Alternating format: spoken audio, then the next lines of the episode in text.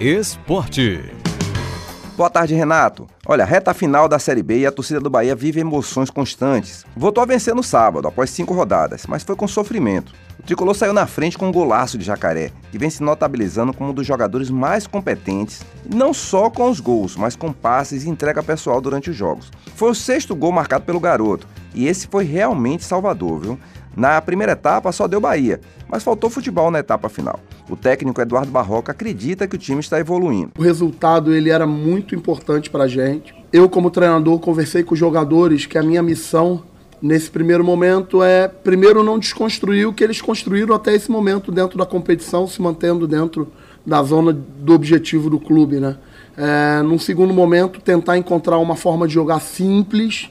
Meu objetivo é, primeiro, entregar resultado, respeitando tudo isso que eu te falei anteriormente e evoluindo na qualidade do jogo, na forma. Na rodada, todos os adversários diretos do Bahia pontuaram. O Vasco goleou o Novo Horizontino por 3 a 1. O Ituano venceu o Guarani por 2 a 1.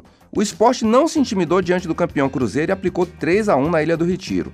E Londrina e Grêmio ficaram no empate por 1 a 1. Os resultados mantiveram a tabela praticamente igual à da rodada passada. O Bahia se aproximou do Grêmio, adversário do próximo domingo em Porto Alegre. Olha, vem jogando por aí, viu, torcedor? E manteve a distância de 4 pontos para o quinto colocado, o Esporte, que tem confronto direto com o Vasco. O tricolor ainda terá jogos contra Vila Nova e Guarani, dentro da Arena Fonte Nova, e encerra a participação nesta Série B dia 6 de novembro contra o CRB em Maceió. Espera-se que já com passaporte carimbado para a Série A. Chega de susto, viu? Já no Vitória, duas boas notícias. O artilheiro destaque da temporada, Rafinha, e o paredão Dalton renovaram o contrato. O time tenta agora a manutenção do atacante Santiago Trellis para a disputa da Série B no ano que vem.